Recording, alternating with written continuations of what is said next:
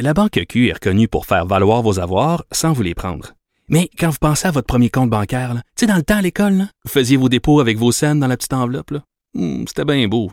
Mais avec le temps, ce vieux compte-là vous a coûté des milliers de dollars en frais, puis vous ne faites pas une scène d'intérêt.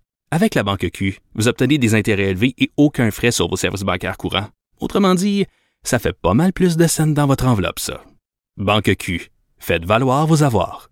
Visitez banqueq.ca pour en savoir plus. Geneviève Peterson, la déesse de l'information. Vous écoutez Geneviève Peterson. Cube Radio.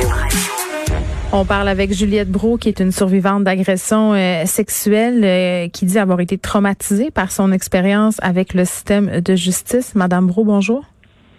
Bonjour. Votre agresseur a été condamné euh, par le juge Yvan Poulain à la prison, 90 jours à purger le week-end et sera ainsi inscrit aussi 20 ans au registre des délinquants euh, sexuels. Néanmoins, Juliette, vous faites une sortie aujourd'hui pour dénoncer en quelque sorte la façon dont le système de justice traite avec euh, les victimes d'agressions sexuelles. Puis je trouvais ça important qu'on vous parle parce que c'est pas la première fois qu'on entend ça. Il y a beaucoup de victimes qui arrivent au même constat. Puis c'était même au cœur du rapport rebâtir euh, la confiance qui a été déposée en décembre dernier. Processus judiciaire qui est très, très difficile pour les victimes souvent. Est-ce que vous pouvez nous raconter un peu, euh, dans votre cas, pourquoi vous avez trouvé ça euh, dérangeant, traumatisant? mais premièrement, c'est très très long. Oui. Et c'est ça. Et c'est pas du tout ce que je, ce que j'imaginais, mais j'imaginais pas que ça allait être facile, mais pas du tout.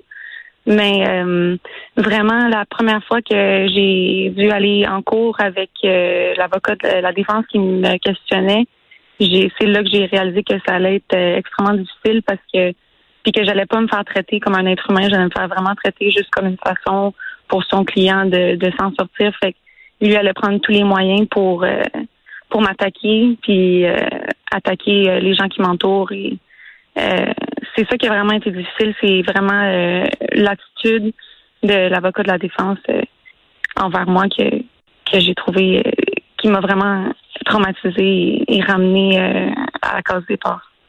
Ben, c'est particulier parce que malgré toute la conversation qu'on est en train d'avoir sur les agressions sexuelles dans l'espace public, on est encore aux prises avec, si on veut, cette image de la victime parfaite. Là, ce que je comprends, euh, mm-hmm. Madame Bro, dans votre témoignage, c'est que vous vous êtes senti remise en question là, par rapport avec, à votre vertu, à votre version, à votre façon d'être par l'avocat de la défense. Mm-hmm. Mais c'est ça pour le, la victime parfaite. Dans le fond, je, avant que le, film de, de Émilie et Monique Néron sorte, moi, j'avais déjà, euh, je m'étais déjà fait dire par les enquêteurs puis euh, la procureure que j'étais une victime parfaite que ça allait bien aller, qu'il y avait rien qui qui, allait contre moi vraiment parce que j'ai puis on, elle essayait de trouver des, des choses pour me rassurer puis je comprends parce que c'est vrai que qu'il n'y a pas grand chose sur quoi tu, peux te baser pour pour me rabaisser mais dans le fond après après le procès j'ai compris que tu peux dans le fond, tu peux te baser sur n'importe quoi puis il peut détruire euh, n'importe quelle personne et euh, si ça dérange pas ce que tu as fait dans, le passé, il va trouver une façon de de te, de traiter un peu comme comme un objet ou pas comme un être humain. Mais euh, Juliette, est-ce que vous pouvez me donner un exemple, par exemple, euh, de ce qui vous a été dit en cours par l'avocat de la défense?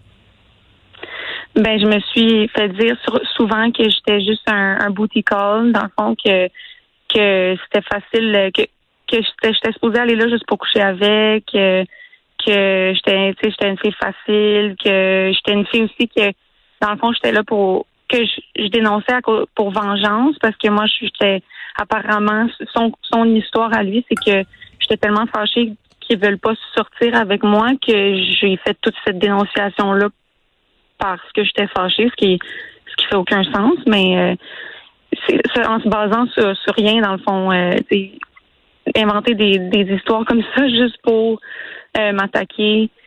Euh, il a aussi attaqué mon intelligence en disant que euh, même avec un bac, je sais, je sais pas c'est quoi une, agression sexuelle que j'ai dû chercher sur internet c'était quoi, des affaires comme ça qui qui sont difficiles à entendre, puis c'est pas euh, c'est pas juste pendant 15 minutes, là, c'est pendant deux jours euh, non-stop que tu te fais attaquer. En fait.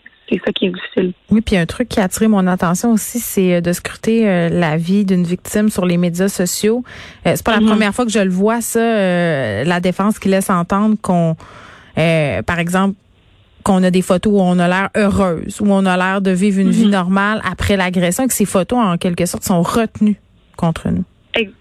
Exactement, comme mais ça c'était dans la deuxième partie. Après qu'il a été déclaré coupable, euh, on m'a mm. dit d'écrire une, déclaration des impacts euh, de, du crime. Donc j'ai écrit une une lettre euh, en, expliquant tous les impacts que, que, le crime a eu dans ma vie. Et lui a décidé, son avocat a décidé de me contre-interroger sur les impacts que le crime a eu dans ma vie. Et vous, vous avez pas le choix de répondre aux questions alors que l'accusé peut décider de taire puis de pas de pas témoigner. Exactement, c'est ça. Euh, moi, j'avais, j'ai, on a dû euh, rechercher un peu là-dessus, voir parce que même l'enquêteur puis la procureure ont dit qu'ils n'avaient jamais vu ça, quelqu'un qui contre-interrogeait, un avocat qui contre-interrogeait une victime sur les impacts que le crime a eu sur elle. Donc, euh, ouais, c'était une première pour eux aussi. Et dans le fond, après, après avoir lu ma lettre expliquant les impacts, lui a sorti une, une, une pile de 56 photos Instagram euh, qui que j'ai publié depuis le depuis l'agression. Puis on est passé à travers chacune des photos. Euh... C'est inhumain, complètement inhumain. Puis on est devant cette idée là euh, d'avoir un tribunal spécialisé pour les victimes d'agressions sexuelles, les victimes de violences conjugales. Est-ce que vous pensez que votre expérience aurait pu être autre si vous aviez euh, été dans ce tribunal là? Moi, je pense que oui, parce que justement, on a dû se battre vraiment pour que euh, vers la fin, je sois dans une autre pièce, parce que juste être dans la même pièce qu'un agresseur, c'est extrêmement difficile. Euh, puis ça, c'est une des recommandations du tribunal. Puis une des recommandations aussi, c'est que les juges ou les euh, que les avocats, je crois qu'ils mhm. suivent une certaine formation pour pour qu'ils sachent comment s'adresser à des à des victimes, parce que je comprends que tout le monde doit faire sa job, mais il y a vraiment une façon de la faire. Puis je pense vraiment pas que c'était cette façon-là qui euh, qui était la plus optimale de toute façon de, de me traiter vraiment comme euh, comme euh, comme une moins que rien. Il y aurait il y a une autre façon de faire cette job-là, puis je pense que si cet avocat-là avait suivi une formation, je pense qu'il aurait mm. bien mieux fait, fait ça, son travail. Juliette Brou, merci pour votre témoignage. Juliette Brou, qui est une survivante d'agression sexuelle. son agresseur, Chad Hofter, a été condamné à purger de la prison, 90 jours à purger le week-end ce qui est à mon sens euh, une sentence assez clémente. Ça, c'est mon commentaire à moi. Euh, cet homme-là de 25 ans qui a agressé sexuellement Juliette Bro, qui sera inscrit pendant 20 ans au registre des délinquants sexuels. Puis quand j'entends euh, parler du tribunal spécial pour les victimes d'agressions sexuelles et de violences conjugales, je pense qu'on a un cas ici où ça aurait été plus que pertinent euh, de présenter ce dossier-là euh, à cet endroit. Mais ça fait des mois qu'on en parle, qu'on en jase, qu'on évalue comment ça pourrait être possible. moi, j'ai hâte de le voir, ce tribunal-là, parce qu'ils sont nombreux, nombreuses à nous le dire.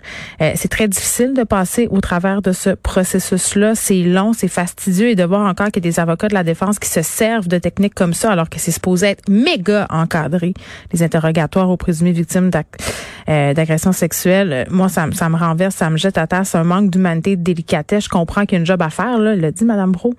Euh, mais à un moment donné, il faut pas que la job se fasse au, au départ des victimes.